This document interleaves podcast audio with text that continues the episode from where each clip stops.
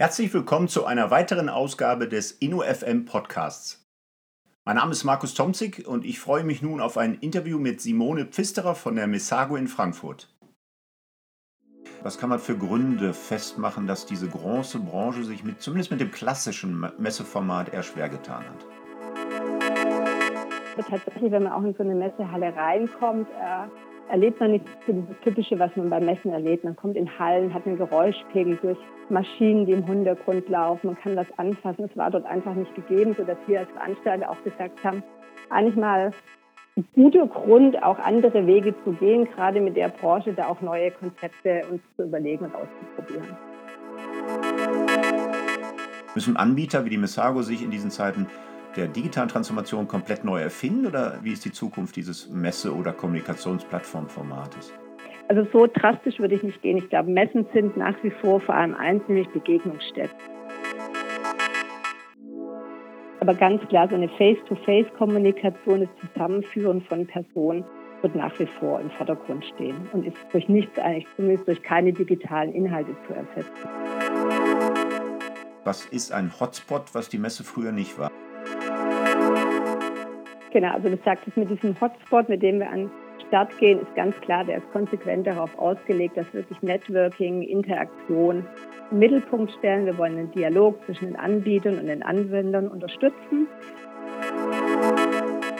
Aber ganz klar im Vordergrund ist einfach die Kombination aus ähm, den Präsentationen der Unternehmen über die Halle hin verteilt in Kombination mit den unterschiedlichen Stages. Wir haben fünf Stages in der Halle, auf denen das Vortragsprogramm stattfindet.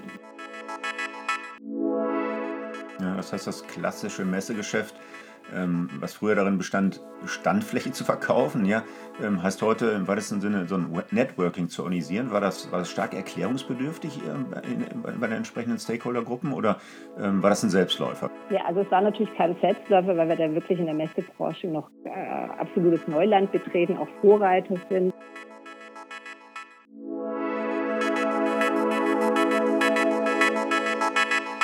Ja, herzlich willkommen, Simone Pfisterer, zum InnoFM Podcast. Hallo Marco und äh, herzlich willkommen, liebe Zuhörer. Ja, Simone, du bist äh, Bereichsleiterin bei der Messago und äh, Messago konzipiert und organisiert, wie, ich weiß, mit, mit viel Herzblut Messen oder wie ihr es vielleicht heute selber nennen würdet, Kommunikationsplattform, überwiegend zu Technologiethemen, also insgesamt, glaube ich, 16 internationale Fachmessen und Tagungen. Äh, ich war selber mal tätig für einen Marktbegleiter von euch, der MacBrooks in London. Wir haben damals die Blech und auch die Waste Management organisiert lang ist her. Vielleicht erzählst du uns zunächst einmal, wie, warum du überhaupt zum Messewesen, zum Messago gekommen bist. Ja, tatsächlich. Also ganz klassisch nach dem Studium äh, der Wirtschafts- und Sozialwissenschaften mit so Schwerpunkt international Management, unter anderem auch ein Praktikum gemacht im Bereich Messewesen. Wie gesagt, der erste Job nach der Uni und ähm, ja, damit äh, Leidenschaft auch äh, die ersten Jahre gemacht und mittlerweile tatsächlich das Herz an die Branche verloren, sodass ich jetzt auch schon seit zwölf Jahren bei der Messago bin. Ja, du hast es angesprochen, das Herz an die Branche verloren. Du organisierst jetzt seit einigen Jahren bei der Messago die Plattform für Facility Management, eine Branche, die nach einschlägigen Zahlen zu den größten Branchen in Deutschland überhaupt gehört. Ja, nach meinem eigenen Branchenreport, den ich seit fast ja, zehn Jahren für die GEFMA erstelle, ist diese FM-Branche immerhin auf Augenhöhe mit so prominenten Wirtschaftszweigen wie der Automobilindustrie zu sehen, ja gemessen an Mitarbeiterzahlen oder Bruttowertschöpfung, größer als Maschinenbau, größer als Chemie. Naja, die FM-Branche, wie sie in den Anfangsjahren noch hieß, ähm, ich drücke es mal rücksichtsvoll aus, bislang hat sie sich eher schwer getan mit diesem Messeformat. Standortwechsel, neue Partner, Namensänderung.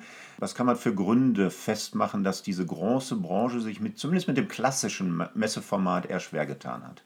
Ich glaube, das hat so ein bisschen zwei Ursachen. Die eine ist tatsächlich auch in der Branche Ich meine, du sagtest, diese Branche hat ein extrem hohes Gewicht eigentlich in der deutschen Wirtschaft und repräsentiert sich aber auf so einer Veranstaltung vergleichsweise noch sehr unter. Ähm, ich glaube auch dem Image äh, so ein bisschen geschuldet, dass die Branche in der Bevölkerung hat. Man hieß, sagte dann auch immer despektierlich so ein bisschen die Hausmalermesse. Das ist ja auch dieses Image, der ganzen Branche nachhängen, Hausmalter, Reinigung.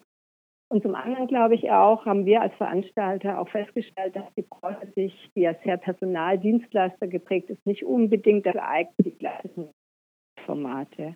Also anders als bei, bei einer Automobilmesse, wo man Produkte, Autos hat, die man ausstellen kann, das heißt auch bei einer Elektronikmesse, Roboter dergleichen, gibt es eben in der Branche recht wenig, was auf Messeständen gezeigt werden kann. So sind die Stände eigentlich primär ähm, da, um Gespräche zu führen, aber tatsächlich, wenn man auch in so eine Messehalle reinkommt, äh, erlebt man nicht dieses Typische, was man beim Messen erlebt. Man kommt in Hallen, hat einen Geräuschpegel durch Maschinen, die im Hintergrund laufen. Man kann was anfassen. Es war dort einfach nicht gegeben, sodass wir als Veranstalter auch gesagt haben, eigentlich mal ein guter Grund, auch andere Wege zu gehen, gerade mit der Branche, da auch neue Konzepte uns zu überlegen und auszuprobieren. Ja, jetzt ist die Messe Frankfurt ja nicht wenig erfolgreich, weltweit die Nummer drei, glaube ich, mit, mit fast 700 Millionen Euro Umsatz. Ähm, dennoch bleibt die Frage für den interessierten Beobachter, ist dieses klassische Messeformat äh, so als standhafter Gegenentwurf zu diesem Immer- und Überall-Modell des Internets äh, ein Auslaufmodell oder nicht? Ist ähm, unabhängig davon, ob es eine Dienstleistungsbranche ist oder Industriemessen, äh, stößt ähm, vielleicht diese anonyme Online-Welt zumindest in diesem Business-to-Business-Kommunikationsbereich noch an Grenzen, sodass die Messe noch weitere Entwicklung äh, möglich macht? Oder wie, wie ist da eure Einschätzung? Müssen Anbieter wie die Messago sich in diesen Zeiten der digitalen Transformation komplett neu erfinden oder wie ist die Zukunft dieses Messe- oder Kommunikationsplattformformates? Also so drastisch würde ich nicht gehen. Ich glaube, Messen sind nach wie vor vor allem eins, nämlich Begegnungsstätten. Und ganz wichtig, dass es die Begegnung mit den richtigen Leuten ist. Das ist auch so ein Stichwort Business Matchmaking, was wir jetzt zu Surfpark eingeführt haben, wo man einfach die Chance hat, im Vorfeld bereits schon die richtigen, relevanten Personen miteinander zu matchen. Da ist natürlich ganz klar eine digitale Unterstützung durch Tools gegeben. Ich glaube, nach wie vor wollen die Besucher ähm, auf Messen gehen und sind bereit, auch da, da wirklich zu investieren. Dennoch wird natürlich ein Messen an sich werden auch digitaler. Stichwort Augmented Reality, Virtual Reality. Wir haben damit auch ganz stark im Vorfeld zur Ausstellerakquise gearbeitet. Ich denke auch, dass Produktpräsentationen an den Ständen von den Unternehmen zukünftig digitaler und interaktiver werden. Also ich denke eher, das ergänzt sich. Aber ganz klar, so eine Face-to-Face-Kommunikation, das Zusammenführen von Personen wird nach wie vor im Vordergrund stehen und ist durch nichts eigentlich, zumindest durch keine digitalen Inhalte zu ersetzen. Ja, jetzt habt ihr euch zumindest semantisch von dem Begriff Messe verabschiedet, habt auch den alten Namen FM-Messe und dann später die InSurf FM ersetzt durch Surfpark. Das ist hier, kann auch nicht alles sein. Ne? Also Semantik ist schön. Ähm, die Messe Surfpark oder nein, Messe darf ich ja nicht mehr sagen. Die Surfpark findet statt jetzt am 25., 26., nächsten Dienstag, Mittwoch. Also wir stehen kurz vor der Eröffnung. Übrigens, super, dass du in diesem Endspurt noch Zeit findest für diesen InnoFM Podcast. Ähm, ihr wollt ein, so habt ihr es genannt, Hotspot. Ne? Eine Messe äh, taucht ja nicht mehr auf. Ihr wollt für Facility Management, Industrieservice und IT-Lösung ein Hotspot werden. Ähm, vielleicht kannst du uns zunächst mal erläutern, was da so neu ist an diesem Format der Surfpark. Was ist ein Hotspot, was die Messe früher nicht war? Was, was ist das für eine Veranstaltung, die sich von der Messe jetzt deutlich unterscheiden soll? Genau, also du sagtest mit diesem Hotspot, mit dem wir an Start gehen, ist ganz klar, der ist konsequent darauf ausgelegt, dass wirklich Networking, Interaktion im Mittelpunkt stellen. Wir wollen den Dialog zwischen den Anbietern und den Anwendern unterstützen. Das Ganze in einer schönen, festivalähnlichen Atmosphäre. Also wir gehen auch weg von der klassischen Messeaufplanung. Ich sage immer, wo man die schachbrettartigen Messegänge sieht, bei uns ist es eher so, man wandelt durch eine Halle durch. Es ist alles sehr organisch aufgeplant. Die Stände haben organische Formen, genauso auch die Stages, auf denen das Vortragsprogramm stattfindet. Das Herzstück des Hotspots ist quasi unsere Food- und Beverage Stage. Das ist ganz klar auch ein zentraler Meeting Point. Es wird abends für Networking genutzt als Event Location. Aber ganz klar im Vordergrund ist einfach die Kombination aus ähm, den Präsentationen der Unternehmen über die Halle hin verteilt in Kombination mit den unterschiedlichen Stages. Wir haben fünf Stages in der Halle, auf denen das Vortragsprogramm stattfindet. Ja, vielleicht beschreiben wir diese unterschiedlichen Stages mal. Es gibt die Center Stage, die Interaction Stage, die Expert Stage und so weiter. Was unterscheidet diese, diese Plattform? Was, ähm, was sind da für unterschiedliche Vorträge zu hören oder unterschiedliche ähm, Angänge? Ja, absolut. Genau, also die, die Stages sind eigentlich wirklich so das, was die Veranstaltung ausmacht. Und wie du sagtest, du nanntest gerade so die unterschiedlichen Stages, die unterscheiden sich auch schon visuell. Also das war auch unser Anspruch zu sagen, wir wollen nicht das klassische ähm, ja, Forum wie auf einer Messe haben, sondern wir wollen auch da so einen Eye-Catcher setzen. So beispielsweise hat die Future States wirklich eine, eine toll futuristisch anmutende äh, Dachkonstruktion darüber.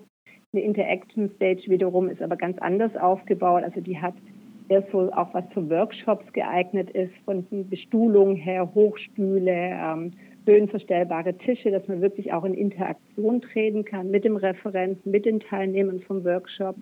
Wohingegen eine Center Stage ganz klassisch, wir werden dort die Keynote von Christian Linden hören, eben aufgebaut ist mit einer Bestuhlung, vorne einem Rednerpult.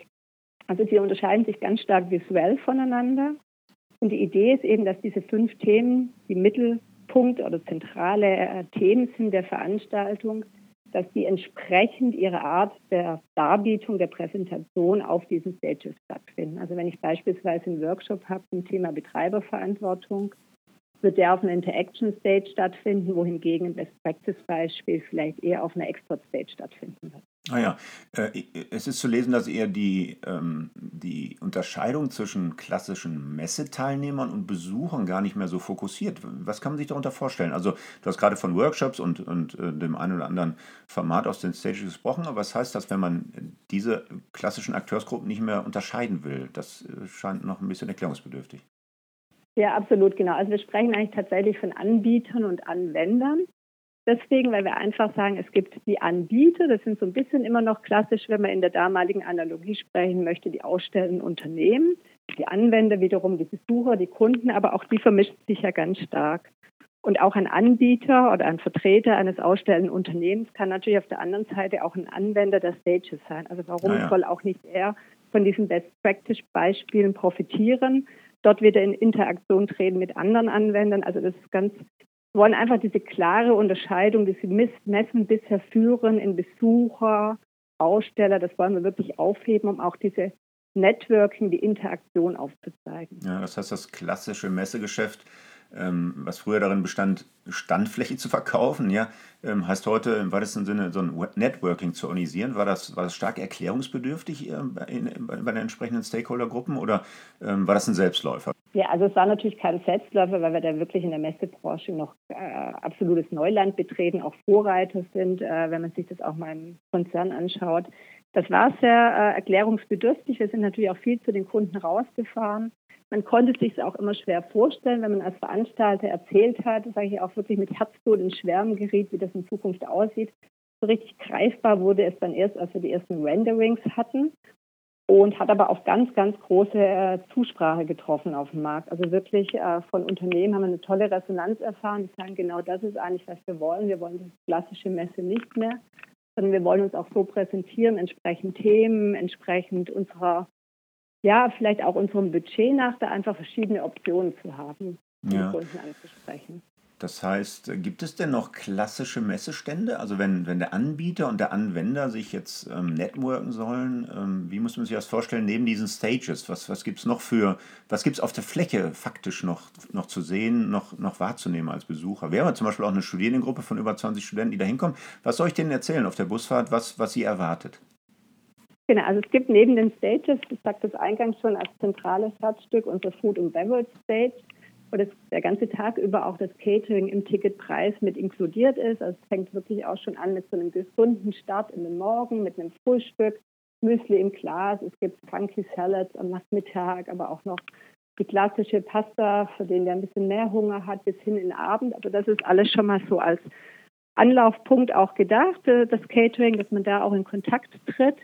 Es gibt natürlich nach wie vor noch, sage ich, die Unternehmen, die sich präsentieren, aber auch das sind nicht mehr die Stände im klassischen Sinne. Also wir verkaufen Hotspots in unterschiedlichen Größen, aber die Stände sind alle auch organischer Form, also sind alles kreisrunde Ausstellungsflächen, die sehr offen gestalten sind. Die sind auch alle nach dem gleichen CI gestalten, sodass man sich da als Firma gar nicht mehr unbedingt abheben kann sondern dafür haben wir Firmen, die mit unterschiedlichen Hotspots, also mit mehreren in der Halle sind. Beispielsweise, wenn eine Firma sich im Thema Recruiting, HR positionieren möchte, die sind noch auf der Career Stage vertreten. Dort dann aber zum Beispiel mit dem Personaler, der vielleicht auch ein bisschen anders gekleidet ist, um einfach die, die Zielgruppe anzusprechen, wohingegen sie dann vielleicht noch zusätzlich einen Hotspot haben kann, um eine Kundenpflege zu betreiben. Ah ja. Also wir haben tatsächlich sehr viele Firmen, die mit mehreren Hotspots in der Halle entsprechenden Themen vertreten sind. Mhm. Und dann äh, kommen wir mal zu diesem Abendevent. Jetzt war in meiner Wahrnehmung zumindest auch in den Vorläufermessen ähm, das Fest der Möglichmacher auch eins der Highlights. Und da würde ich sagen, haben wir auch Networking betrieben an der Stelle. Was haben wir jetzt ähm, zu erwarten, wenn wir Networking Next Level äh, lesen? Genau, also die Aftershow-Party ist eigentlich so mein ganz persönliches Highlight. Ich glaube, es wird wirklich toll, findet am Dienstagabend statt. Ähm, wir haben es auch unter das Motto gestellt, Get Connected, was sich wiederum allein auch schon im Essen oder in der Getränkeauswahl widerspiegelt. Also wir haben schönerweise eine Vielzahl an Unternehmen, die uns dabei auch unterstützen. So wird beispielsweise Ableona wird ein Weintasting anbieten, eben nicht einen klassischen Weinausschank, sondern wirklich ein Weintasting, um auch hier wieder in Kontakt zu treten, in, ja, zu interagieren mit seinem, sage ich auch mal, wirklich Nachbar, der mit an der Weintheke steht. Wir haben eine Chin-Bar von CWS Boko, wir haben äh, von Angie ein Kölschbier. Es wird äh, in Richtung Streetfood gehen, was wir sonst anbieten beim Essen. Einfach da auch ein bisschen hipper, moderner. Äh, wir haben einen tollen DJ, der DJ Sumo, der äh, an den Turntables steht und auch für die entsprechende Stimmung sorgt. Ja, und das ganze Event ist einfach wirklich da auch, äh, sag ich mal, noch stärker, als es bisher beim Fest der Möglichmacher war, auch gegenseitig in Interaktion zu treten, indem man sich selbst auch so ein bisschen einbringen muss. Und sei es auch nur bei der Getränkebeschaffung. Ja. Ähm, jetzt bin ich ja schlichter BWLer, der ein, ein, Stück weit zumindest auch in Zahlen denkt. Kann man eine Woche vor der Messe schon was sagen über, über die Anzahl der potenziellen Besucher, die auf so eine Messe kommen oder im Vergleich zu den Vorjahren auch die Anzahl der Anwender und äh, Anbieter, also ich nenne sie mal die klassischen ähm, Aussteller. Ist das in, in, diesem Format, so wie es jetzt andenkt, in diesem Hotspot äh, überhaupt vergleichbar? Äh, wird auch so eine, so eine Währung, Ausstellerzahlen ähm, dann an der Stelle kommuniziert? Sicherlich. Also ich denke, das ist immer noch so ein Maßstab, der natürlich auch in den Köpfen der Leute verankert ist. Ähm, wir sind auf Unternehmensseite total toll aufgestellt. Also wir freuen uns zum Beispiel, dass Strabag wieder mit an Bord ist, dass eine Firma wie Dussmann gewinnen konnten, dass Spiel dabei ist. Zusätzlich zu natürlich den klassisch etablierten Unternehmen, die uns viele Jahre davor unterstützt haben, Leona, Visag, Angie. Also wir haben die großen Keyplayer mit an Bord. Auf ähm, Anwenderseite, sprich Besuchen, sieht es auch sehr gut aus. Die, die Registrierungen gehen wirklich im Stundentakt nach oben, ja. sodass wir glauben, dass wir da echt eine gute Mischung vor Ort haben werden, eine interessante. Okay. Was uns vor allem freut, ist, ich sagte es eingangs schon, wir haben dieses Business Matchmaking Tool eingeführt. Das zeigt eine ganz, ganz tolle Resonanz. Also wir haben bis dato jetzt schon allein 500 Matches im Vorfeld, sprich, da haben sich 500 Personen miteinander gematcht, haben Termine vor Ort schon vereinbart. Ah, ja. Und das ist natürlich ein ganz toller Erfolg beim ersten Mal bei der Einführung. Ja, jetzt hast du ja schon neue Tools angedeutet für, für solche zeitgemäßen Formate oder auch neue Formate ist wahrscheinlich auch eine zeitgemäße Ansprache der Klientel nötig. Ähm, jetzt wollen wir nicht über Sinn und Unsinn von Influencern im B2B-Bereich sprechen oder das Rezo-Video wäre wär sicher spannend. Übrigens ähm, wird äh, künftig ein, ähm, ein, wird es einen eigenen Podcast geben mit einem ausgewiesenen Experten für, für Social Media, den Jos Klems, der Geschäftsführer der Enesto aus der Cross-Media-Gruppe in Düsseldorf. Freue mich auch schon wirklich drauf, weil ein ganz spannendes Thema, auch äh, zurzeit in, in, den Medien äh, ganz, ganz prominent. Ähm, aber für mich war auffällig, ähm, zumindest für diese eher tradierte Branche, der Einsatz neuer Tools bei euch. Ich habe eine ganz intensive Kundenansprache, das habe ich vorher nie so wahrgenommen, über Facebook, Twitter, Xing, LinkedIn und so weiter. Also es kam relativ viele Timeline-Beiträge von euch. Ähm, das war auffällig an der Stelle. Kann man da schon irgendwas über die Wirkung sagen? Also jenseits einer reinen Awareness von, von einem schlichten Professor aus Gelsenkirchen an der Stelle, kann man da schon was über die Wirkung sagen von dem Einsatz solcher neuen Tools in der Ansprache von, von potenziellen Kundengruppen der Messe oder der Surfpark? Ich glaube, sowas ist immer schwer zu messen, aber ähm, wie du sagtest, es war auch was, was wir uns ganz stark auf die Fahne geschrieben haben, auch dort neue Wege zu gehen, digitaler zu werden. Ähm, vielleicht noch ein Beispiel, wir haben wirklich in der Ausstellerakquise, wo man eigentlich mit klassischen Ausstellerbroschüren arbeitet, haben wir komplett darauf verzichtet und haben stattdessen eine Augmented Reality App äh, entwickelt. Ah, ja. Für Mobiltelefone und Tablets äh, haben die unseren Kunden geschickt und der Kunde hat tatsächlich mit Hilfe einem Flyer und der AR-Anwendung ist äh, unser virtueller Außendienstmitarbeiter Viktor erschienen, der dann bei ihm auf dem Schreibtisch stand und einfach mal erklärt hat, was macht das neue Konzept aus, welche verschiedenen Beteiligungsformate gibt. Das war natürlich auch, glaube ich, für die Aussteller eine ganz spannende neue Erfahrung, die das einfach gar nicht gewohnt waren, auch von anderen Veranstaltungen. Da jetzt so, so virtuell und digital unterwegs zu sein, hat manchmal auch so ein bisschen Erklärung bedarf, aber kam toll an, ja, absolut. Und wie du sagtest, ähm, aktuell natürlich zur Besucherakquise sind wir auf allen gängigen Social-Media-Kanälen vertreten und erfahren da auch echt eine gute Resonanz. Naja, ähm, jetzt komme ich doch nochmal zurück auf das Thema Influencer. Ähm, also in diesem B2B-Bereich äh, spielen Influencer an sich keine Rolle. Ne? Also ich weiß zum Beispiel, in meiner Heimatstadt Essen hat die Essen Motorshow tatsächlich mit solchen neuen Themen gearbeitet, Vermarktungsmöglichkeiten relativ erfolgreich eingesetzt. Ähm, es ist in dem B2B-Bereich äh, in der Surfpark noch, noch nicht vorstellbar, ne? dass wir mit Influencern über die sozialen Medien kommen. Aktuell tatsächlich noch nicht. Nee, ist natürlich auch was, was wir auf dem Schirm haben und immer wieder auch evaluieren. Aber bis dato ist es nicht gängig und auch noch nicht, glaube ich, wäre auch der Markt noch nicht dafür da. Es wäre ja. nicht authentisch genug. Genau. Jetzt hat Zalando, wie ich mich erinnern kann, vor einigen Jahren mal die Markenrechte an einer, einer Insolventenveranstaltung in Berlin aufgekauft und hat dann in einem dreitägigen Modefestival ähm, eine ganze Reihe von Veranstaltungen eben auch über Facebook Live gepostet an der Stelle. Ähm, das ist für so ein E-Commerce-Unternehmen natürlich naheliegend, ähm, aber tickt der B2B-Bereich hier ganz anders oder können wir davon ausgehen, dass wir irgendwann die Surfpark 2025 vielleicht auch live auf Facebook ver verfolgen können? Ja, warum nicht? Also wir haben es ja tatsächlich auch schon in den letzten Jahren gehabt, dass wir die ein oder andere Keynote live gestreamt haben. Das haben wir auch für dieses Jahr vor. Ich glaube, der Podcast mit dir, das ist auch so ein Anfang. Also ich würde da sagen, da ist alles drin und wir als Veranstalter sind dem auch offen gegenüber. Weil was wir merken einfach, dass Personen auch immer mehr mit dieser privaten Sicht auf Veranstaltungen gehen. Also man trennt nicht mehr klassisch zwischen einer beruflichen Messe, die man besucht oder die man vielleicht im Privaten besucht sondern man erwartet zunehmend, dass man auch das, was man im Privaten erlebt, sei es auch ein Ambiente oder eben mit digitalen Tools, dass man das auch beruflich auf solchen klassischen B2B-Messen auch bekommt. Ja, du hast gerade angesprochen, ähm, unser Podcast, den wir hier gerade äh, führen über unser Interview, ist ja ein kleiner Einstieg. Wir haben ja auch angedacht, dass wir zwei ähm, Podiumsdiskussionen als Podcast-Folgen im Nachhinein noch den, den Interessierten zur Verfügung stellen. Bin mal gespannt, wie das, wie das ankommt, wie das auch wirkt nachher an der Stelle. Vielleicht ähm, noch nicht ganz abschließend, aber vielleicht so als Zwischenfazit mal von dir ähm, ein kurzes Statement. Wie wird denn die Surfpark 2025 ähm, aussehen? Ist das vorstellbar, dass sie sich komplett radikal nochmal verändert oder wird es stufenweise mit, mit neuen digitalen Tools nach und nach erweitert? Also wie, wie ist das in eurer Wahrnehmung 2025? Wie sieht die Surfpark aus?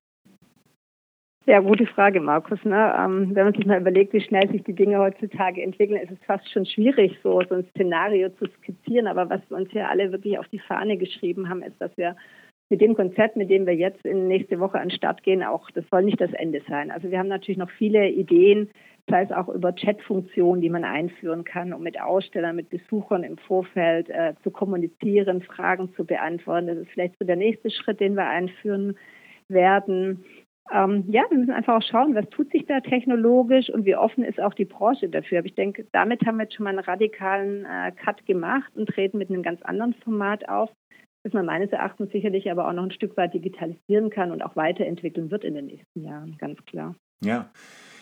Ja, liebe Simone, ähm, ich danke für dieses Interview im Rahmen des Podcasts InnoFM. Ähm, ich wünsche natürlich viel Erfolg mit diesem Surfpark-Format, ähm, dass es uns gelingt, für diese FM-Branche eine erfolgreiche Plattform nicht nur zu schaffen und weiter zu erhalten und weiter zu entwickeln. Ich freue mich auf die Messe, ich freue mich auf den nächsten Interview-Podcast und ich wünsche dir, Simone, für das Format der Surfpark alles Gute und viel Erfolg. Ja, ganz herzlichen Dank, Markus, und natürlich auch ganz vielen Dank für das Interesse an der Veranstaltung und für den Podcast.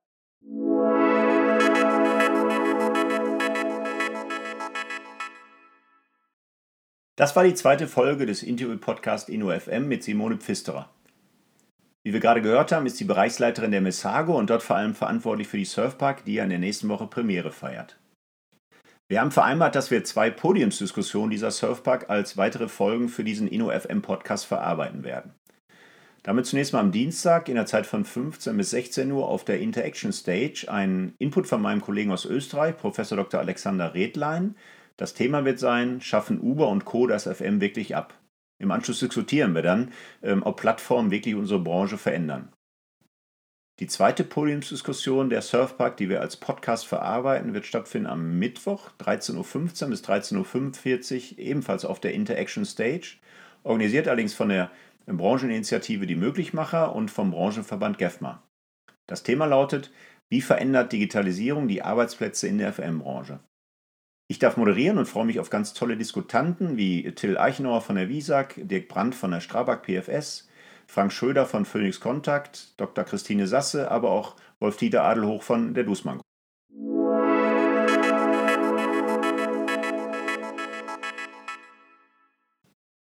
Wir können uns also gemeinsam freuen auf zwei Podcast-Folgen, die auf der Surfpack aufgenommen werden. Genauso wie ich mich freue auf die Interviewpartner, die bereits zugesagt haben. Ich nenne mal ohne die zeitliche Reihenfolge ganz exemplarisch Gerrit Eck, CDO der, der VISAC, Susanne Bonfig von der Commerz Real, ähm, aber auch Sven Körner von einem ganz spannenden äh, Startup hat zugesagt, der sich mit semantischer KI beschäftigt. Zugesagt hat äh, darüber hinaus Laura Sasse, CDO der Sasse AG, aber auch Markus Diko von der CA Immo, der sich mit diesem spannenden Cube in Berlin beschäftigt und Stefan Zeidel von Dres und Sommer. Und nicht zuletzt freue ich mich auf Holger Knuf und Katja Bilski, denn das Equalat FM in Oberhausen feiert schließlich sein 20-jähriges Bestehen.